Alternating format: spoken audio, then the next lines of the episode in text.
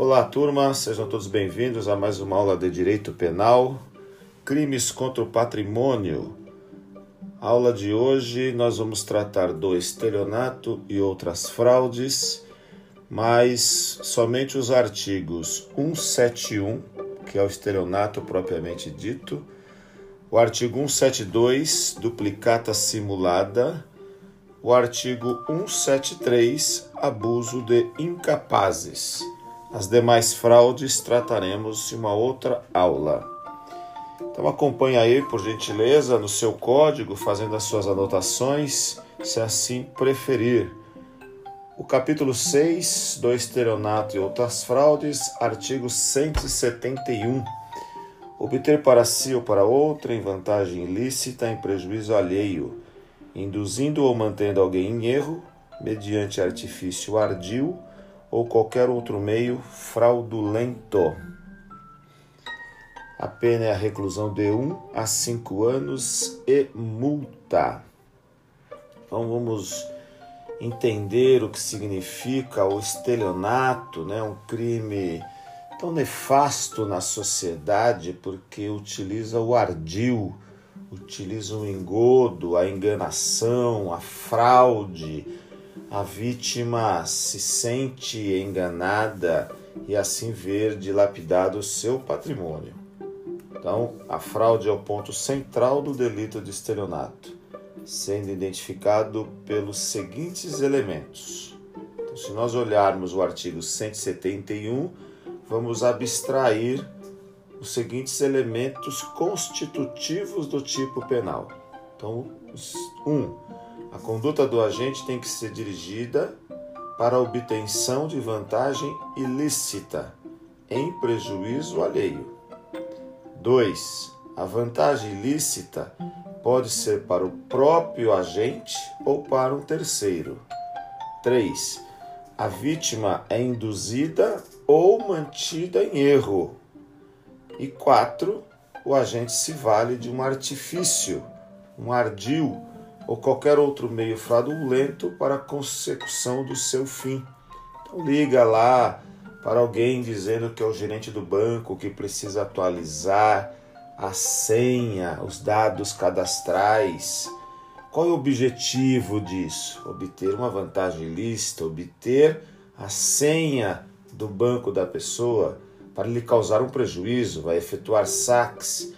Essa vantagem ilícita pode ser para aquele que está praticando a conduta, eventualmente de ligar, ou amando de outro, um terceiro, e a vítima é induzida a erro, ou ela é mantida, então a pessoa liga lá e diz: Olha, Fulano, Fulana, aqui é do seu banco, sou o gerente Fulano de Tal, ou a gerente Fulano de Tal. Você, por ser um cliente muito especial, um cliente que está conosco há muitos anos, nós estamos oferecendo para você um serviço, para que você não precise deslocar até o banco. Nós mandamos um representante até você, mas para isso eu preciso que você me forneça alguns dados. Ou seja, então a pessoa vai te enganando, ela vai te envolvendo para que efetivamente a vítima caia no famoso conto do vigário, né? Se assim pudermos lembrar aí o que traz a história. O crime de estelionato é regido pelo binômio, então, vantagem ilícita e prejuízo alheio. Para que haja a configuração do tipo, eu preciso que o agente receba, que o agente é, aufira vantagem ilícita em prejuízo alheio. A conduta do agente deve ser dirigida a obter a vantagem ilícita.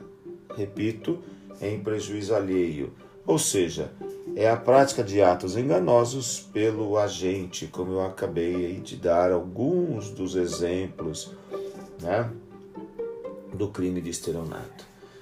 Vamos olhar a classificação doutrinária do tipo. É um crime comum, tanto em relação ao sujeito ativo quanto ao sujeito passivo, não se exige nenhuma qualidade específica para a consumação, para a realização desse tipo e nem muito menos exige-se uma qualidade especial para o autor do crime ou para a vítima.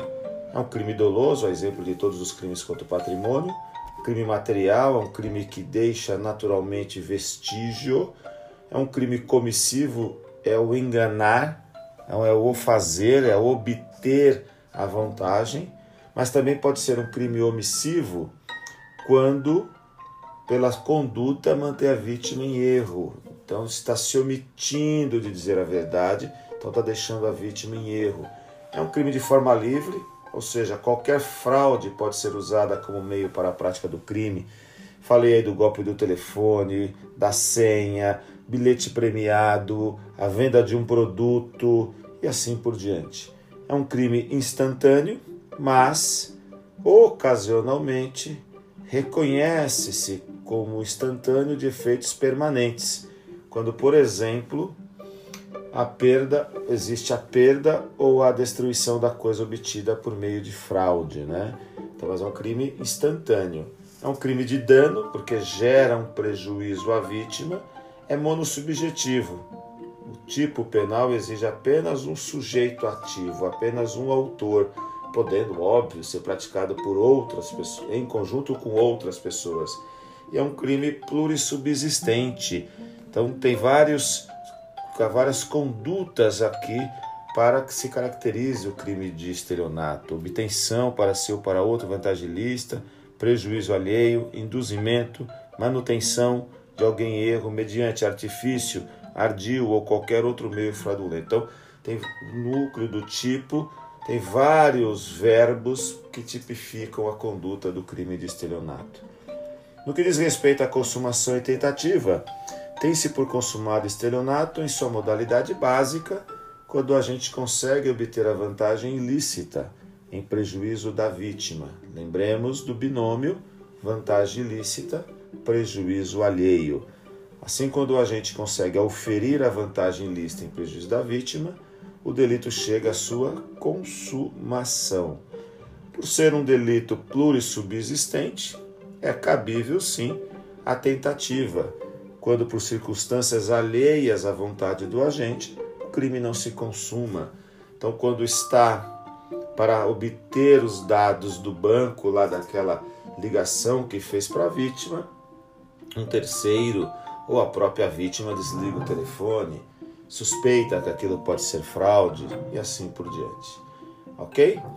Bom, parágrafo primeiro vai tratar da primariedade do agente se o criminoso é primário e é de pequeno valor o prejuízo, o juiz pode aplicar a pena conforme disposto no artigo 155, parágrafo 2. É o que nós vamos tratar aqui. Lá no artigo 155, parágrafo 2, já tratamos, obviamente, sobre isso, que é o do furto privilegiado. Então, existe também, a exemplo do furto privilegiado, o estelionato privilegiado. Mas para isso, o criminoso tem que ser primário e de pequeno valor o prejuízo. Então, quando a gente olha lá o parágrafo 2 do 155, diz: se o criminoso é primário e é de pequeno valor a coisa furtada, o juiz pode substituir a pena de reclusão pela de detenção, diminuí-la de 1 a 2 terços ou aplicar somente a pena de multa.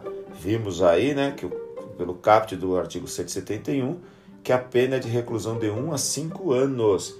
Então vamos falar um pouquinho aqui da primariedade, a gente já fala um pouquinho aqui da pena também.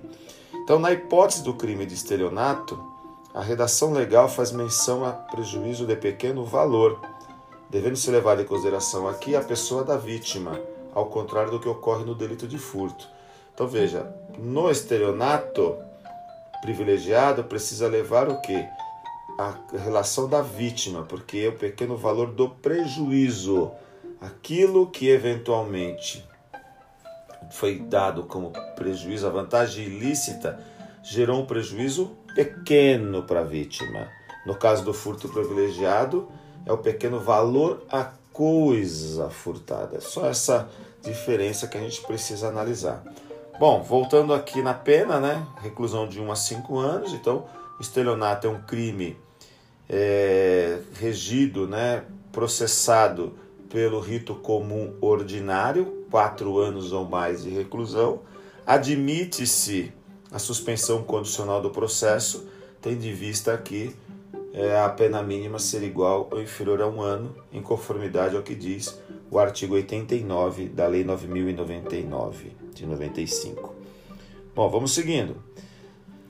É, tratando aqui das modalidades especiais de estelionato, o parágrafo 2 traz aqui uma série de incisos, especificamente nós vamos tratar aqui dos seis incisos do parágrafo 2 que são as modalidades especiais do estelionato, ou seja, nas mesmas penas incorre quem? Que pena? De 1 um a 4 anos. Então a regra aqui, né, essas espécies são subespécies de estelionato, então devemos interpretá-las levando-se em consideração os elementos informadores do caput, da figura típica do artigo 171. Assim, a fraude será o meio utilizado pelo agente em todas essas figuras típicas, a fim de que obtenha uma vantagem ilícita em prejuízo alheio. O dolo é o elemento subjetivo característico de todas as infrações penais, obviamente, por ser um crime contra o patrimônio, os crimes contra o patrimônio não admitirem a modalidade dolosa, a culposa, perdão. Não cabe aqui previsão da modalidade culposa, perfeito? Então vamos lá. Dispõe de coisa alheia como própria, é o inciso 1. Vende, permuta, dá em pagamento, em locação ou em garantia coisa alheia como própria. Como se percebe pela redação, os comportamentos vender, permutar, dar em pagamento, em locação ou em garantia pressupõem, como regra geral, que sejam praticados por quem não é proprietário da coisa. Assim, o agente, objetivando obter vantagem ilícita, utiliza a fraude, fazendo-se passar por proprietário do bem, causando, por isso, prejuízo à vítima. Alienação ou oneração fraudulenta de coisa própria. Inciso 2 vende, permuta, dá em pagamento ou em garantia coisa própria inalienável, gravada de ônus ou litigiosa, ou imóvel que prometeu vender a terceiro, mediante pagamento em prestações, silenciando sobre qualquer dessas circunstâncias. Aqui, ao contrário da infração penal anterior, a coisa é própria, mas vale dizer, pertence ao agente. O inciso que prevê o delito de alienação ou oneração fraudulenta de coisa própria contém duas partes distintas, olha lá, ligadas pelo comportamento de vender, permutar ou dar em pagamento, ou ainda em garantia. A primeira parte diz respeito à coisa própria inalienável, gravada de ônus ou litigiosa. A segunda parte do inciso 2 a coisa mencionada pelo tipo penal pode ser móvel ou imóvel, que prometeu vender a terceiro. Então, especificamente neste caso, então, inciso 2. A fraude no delito em estudo é caracterizada pelo silêncio, ou seja, o agente vende, permuta, dá em pagamento ou em garantia aqueles bens que lhe pertencem, omitindo, no entanto, que estão gravados de ônus ou que existe litígio pendente sobre a coisa, ou mesmo que o imóvel já foi prometido a terceiro, mediante pagamento em prestações. Olha lá essa parte final aqui, ó.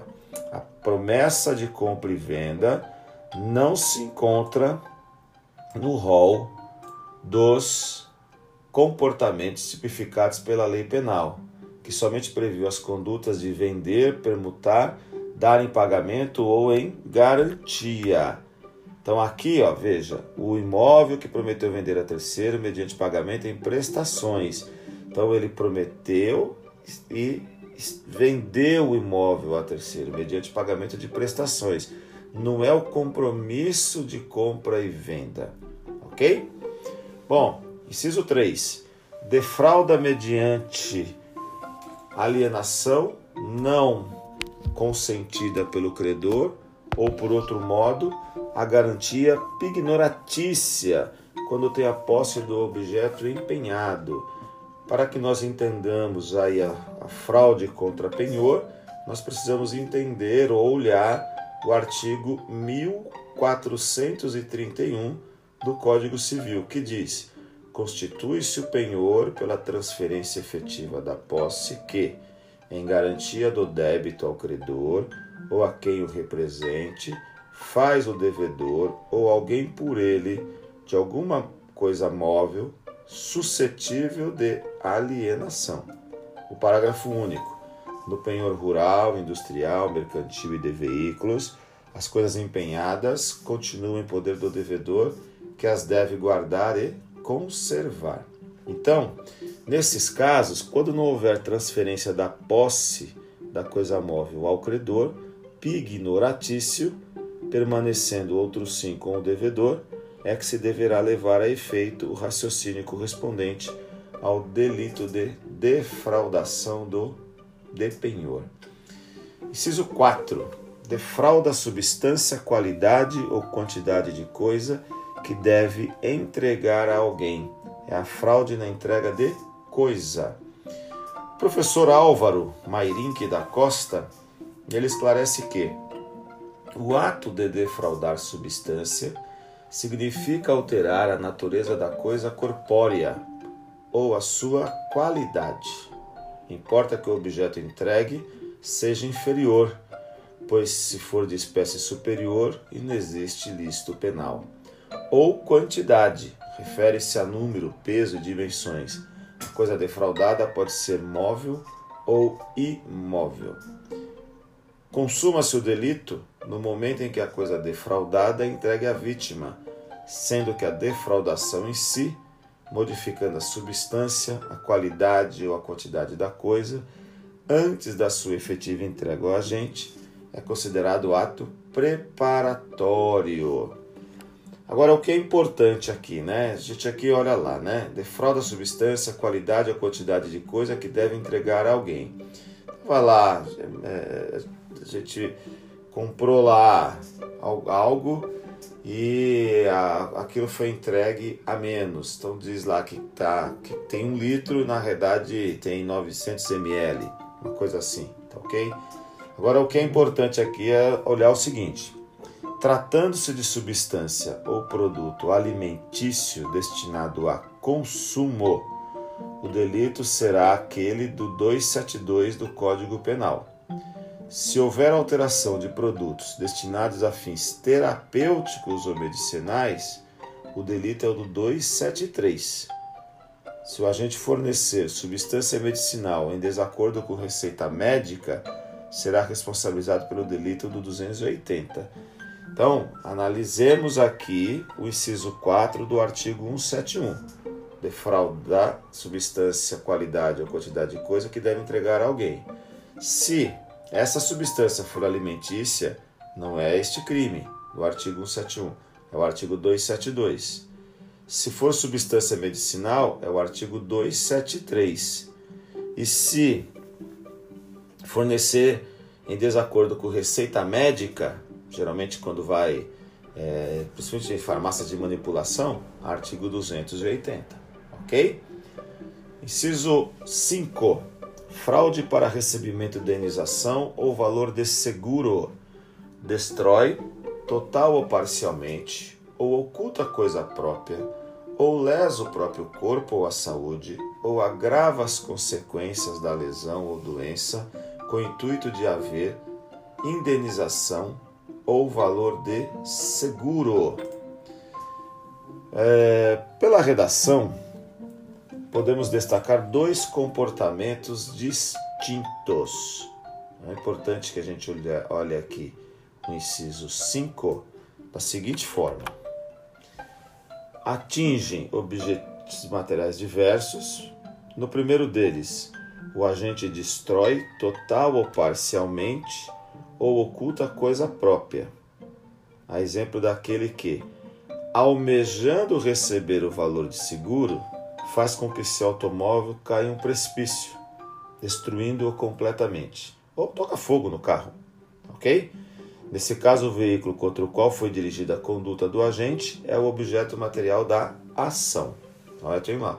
Destrói total ou parcialmente ou oculta coisa própria.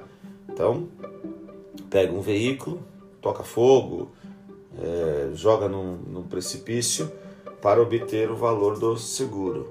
Isso é a primeira parte. Ou lesa o próprio corpo ou a saúde, ou agrava as consequências da lesão ou doença. É a segunda parte do delito.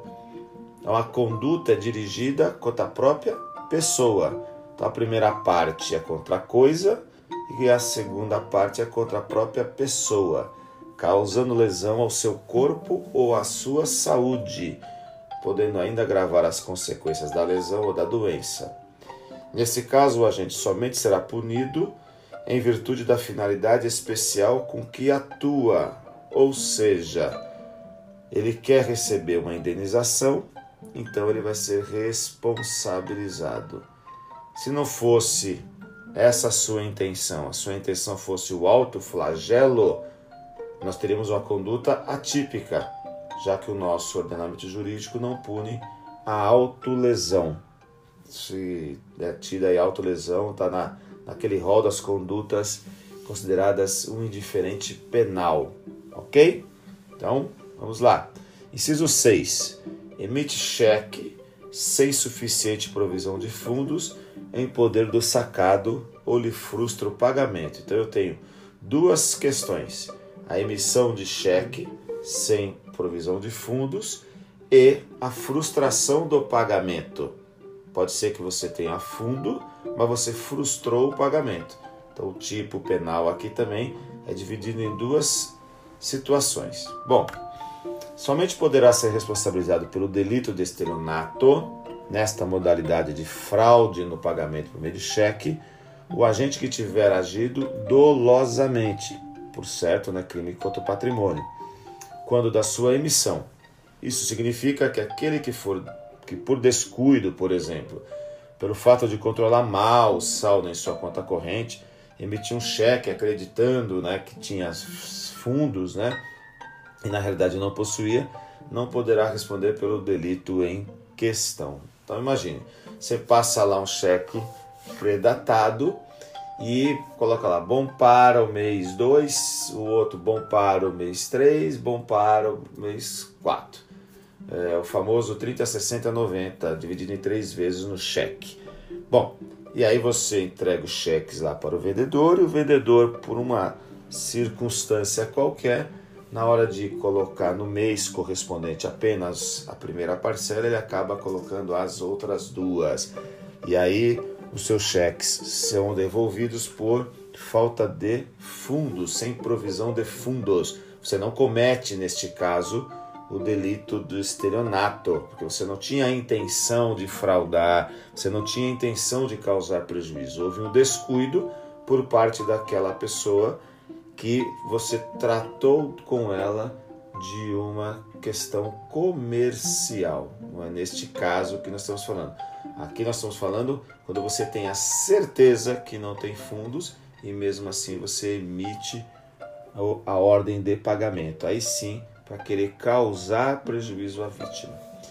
O professor Guilherme Nutti esclarece o seguinte: se possuir provisão de fundos, mas esta for alterada antes da apresentação do título do cheque, né, recorre-se à segunda figura, frustrar o pagamento. Por outro lado, se o agente possuir cheque especial, é natural que o pagamento feito pelo banco, ainda que resulte em saldo negativo, não configure o delito. E mais, contando o emitente com o seu limite de cheque especial e emitido o cheque com valor que não ultrapasse o referido limite, caso o banco recuse o pagamento, por razões de política institucional, o crime também não se configura. Ok? Causas de aumento de pena. O parágrafo 3 nos traz aí as causas de aumento de pena. A pena aumenta-se de um terço se o crime é cometido em detrimento de entidade de direito público ou de instituto de economia popular, assistência social ou beneficência. Verifica-se, portanto, que a majorante aqui leva em consideração o sujeito passivo da infração penal. Esse sujeito passivo são as entidades de direito público, Instituto de Economia Popular, Instituto de Assistência Social e Instituto de Beneficência. A razão de ser do aumento de pena que a gente deduz o que quis fazer o legislador é porque infrações de fraude, de prejuízo contra entidade de direito público, economia popular, assistência social e beneficência atingem diversas pessoas, é direito difuso, porque essas entidades prestam serviços fundamentais à sociedade. Então, o comportamento do agente causando prejuízo a elas atinge, como eu disse, de forma reflexa toda a sociedade. Na verdade, embora a entidade prejudicada seja determinada, o número de pessoas que sofrem com a conduta do agente é indeterminado. Por entidade de direito público, nós estamos falando da União, os estados, municípios, Distrito Federal e suas autarquias e entidades paraestatais, ok? O parágrafo 4 é o estelionato contra o idoso, e aqui cabe uma ressalva, vamos lá. Parágrafo 4. Aplica-se a pena em dobro se o crime for cometido contra o idoso. Qual crime ou quais crimes? Todos estes que acabamos de falar. Artigo 171 caput e seu parágrafo 2, ok? Com todos os seus incisos aí, os seis incisos referentes ao artigo 171. Então, se for idoso, aí sim nós vamos ter a figura típica é, do artigo 161 de forma com a pena aqui em dobro, né? Vai pegar aqui a pena em dobro. E lembrando-se idoso, nós temos que fazer referência lá ao, ao Estatuto do Idoso, Lei 10.741, de 1 de outubro de 2003, que diz o artigo 1 é instituir o Estatuto do Idoso, destinado a regular os direitos assegurados às pessoas com idade igual ou superior a 60 anos. Então, idoso no nosso ordenamento jurídico é aquela pessoa que tem idade igual ou superior a 60 anos, ok? Bom, agora nós precisamos olhar o Estatuto do Idoso propriamente dito. O que, que diz o Estatuto do Idoso? Lá no artigo 106 da Lei 10.141, 741 de outubro de 2003. O que diz o artigo 106? Induzir pessoa idosa, sem discernimento de seus atos, a outorgar procuração para fins de administração de bens ou deles, deles dispor livremente. Pena reclusão de 2 a 4 anos. O que é importante então? Quando a gente fala aqui do parágrafo 4 o parágrafo 4 do artigo 171, nós estamos falando que se o estelionato do caput e das suas formas qualificadas, parágrafo 2 e seus incisos forem contra, tiver como vítima uma pessoa idosa, 60 anos ou mais, a pena será dobrada. Agora, se a conduta for de induzir pessoa idosa sem discernimento de seus atos a outorgar procuração para fins de administração de bens ou deles dispor livremente, aí eu não vou falar de estelionato no parágrafo 4 artigo 71, parágrafo 4 nós vamos tratar do artigo 106, princípio da especialidade. Mas aí eu tenho que olhar esse tipo penal. Se o induzimento, se o engano, se o engodo for contra a pessoa idosa, sem discernimento de seus atos, mas com o intuito de outorgar procuração para fins de administração de bens ou deles expor livremente, a conduta não é o artigo 171 em algumas das modalidades ali do, do, do parágrafo 2 com a pena dobrada, mas sim o artigo 106 do Estatuto do Idoso, que, repito, é a Lei 10.741, de 1 de outubro de 2003. Ok? Bom, o parágrafo 5 foi introduzido agora, no começo do, do ano, né? a lei entrou em vigor no começo do ano, embora seja do ano passado, que é do pacote anticrime, a Lei 13.964 de 2019. Então, trouxe aqui o parágrafo 5. Somente se procede mediante representação, salvo se a vítima for. Então, o crime de estelionato, que era de ação pública incondicionada, passou a ser um crime de ação penal pública condicionada. depende da representação da vítima ou do seu representante legal. Qual crime? Artigo 171, parágrafo 1, parágrafo 2, ok? Bom, se for crimes contra a administração pública, direta ou indireta, criança ou adolescente, pessoa com deficiência mental ou maior de 70 anos de idade ou incapaz, o crime é de ação penal pública incondicionada. Olha aí a, a questão para nós não nos confundirmos, né? Então, se eu tiver um crime de estelionato, artigo 171 caput, contra uma pessoa de 66 anos, qual é a ação penal? Ação penal pública condicionada. E se essa pessoa tiver 70 anos? Ação penal pública condicionada, porque o inciso 4 fala maior de 70. Se ela tiver 70 anos e um dia, aí o crime será de ação penal pública incondicionada, ok? Então, lembrar dessas questões, são alterações legislativas, precisamos ficar de olho. Duplicata simulada, artigo 172. Emitir fatura, duplicata ou nota de venda que não corresponda à mercadoria vendida em quantidade ou qualidade ou ao serviço prestado. Pena, detenção de 2 a 4 anos e multa. O parágrafo único traz: das mesmas penas incorre aquele que falsificar ou adulterar a escrituração do livro de registro de duplicatas. Então, detenção de 2 a 4 anos. Nós estamos falando aqui de infração de é, regida pelo rito sumário até 4 anos. E aí vamos. O núcleo emitir, utilizado pelo delito em estudo, tem o significado de colocar em circulação professor Willy Duarte Costa esclarece que o que é duplicata? Duplicata é um título de crédito causal e a ordem que pode ser criada no ato da extração da fatura para circulação como efeito comercial decorrente da compra e venda mercantil ou da prestação de serviços, não sendo admitida outra espécie de título de crédito para documentar o saque do vendedor ou prestador de serviços para a importância, importância faturada ao comprador ou ao beneficiário dos serviços. Classificação doutrinária é um crime próprio. Já vista que o tipo penal delimita o sujeito ativo, aqueles que podem emitir fatura, duplicata ou nota de venda. Como todos os crimes contra o patrimônio, é um crime doloso e também é um crime comissivo, porque nós estamos falando em emitir fatura.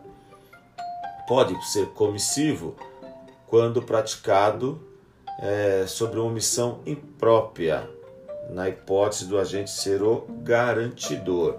É um crime formal, não precisa de um resultado naturalístico, basta emitir a fatura, ok?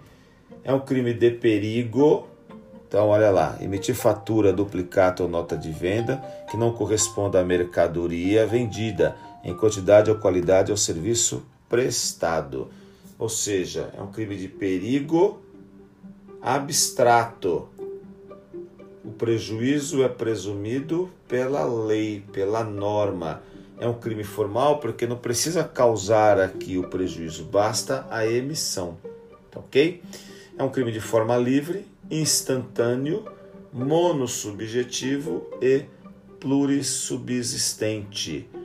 O sujeito ativo é aquele que emite a fatura, duplicata ou nota de venda, que não corresponda à mercadoria vendida em quantidade ou qualidade ao serviço prestado.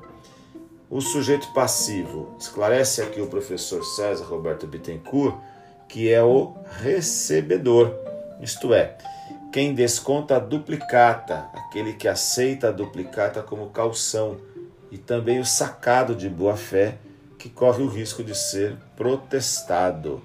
É indis... Não é indispensável, perdão, registre-se a participação da figura delituosa da pessoa contra quem a duplicata foi emitida. O crime estará consumado como é um crime formal, consuma-se a infração penal é, no momento em que a duplicata é colocada em circulação, sendo apresentada para desconto, não havendo, como falamos, né, a necessidade de efetivo prejuízo a terceiro, por ser um crime formal. Existe controvérsias sobre a possibilidade da tentativa, tem que analisar os casos em concreto. Por fim, artigo 173, abuso de incapazes. Abusar em proveito próprio ou alheio da ou de necessidade, paixão ou inexperiência de menor ou da alienação ou debilidade mental de outrem, induzindo qualquer deles à prática de ato suscetível de produzir efeito jurídico em prejuízo próprio de terceiro. Pena, reclusão de dois a seis anos e multa. Infração de rito ordinário para o seu processamento. E aí nós vamos destacar os elementos que integram o tipo penal aqui do abuso de incapazes. Conduta abusar. 2. Proveito próprio ou alheio. 3. Necessidade, paixão ou inexperiência de menor, ou, de, ou da alienação ou debilidade mental de outrem, indução à prática de ato suscetível de produzir efeito jurídico, prejuízo próprio ou de terceiro. Aqui, o abuso pode ser dirigido contra menor ou contra alienado ou débil mental. Se for praticado contra menor, aquele que ainda não completou 18 anos, o agente se aproveita de sua necessidade, paixão ou inexperiência, que vai tornar este menor, por não ter aí a experiência social necessária, vai torná-lo ou o torna vulnerável. O agente abusa dessa situação de fragilidade, necessidade, paixão ou inexperiência, sendo o comportamento mais reprovável, ok?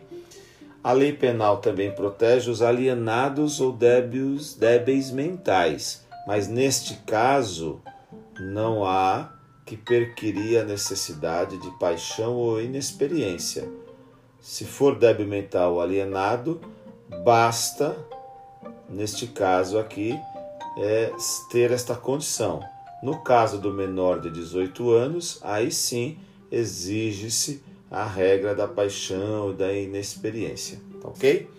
Bom, a classificação doutrinária do abuso de incapazes, crime comum com relação ao sujeito ativo e próprio no que diz respeito ao sujeito passivo.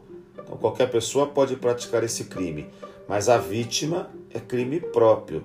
Só será vítima do crime de abuso de incapazes aqueles que figurarem na condição de é, menor, alienado é, ou de, de, é, debilitado mentalmente, ok?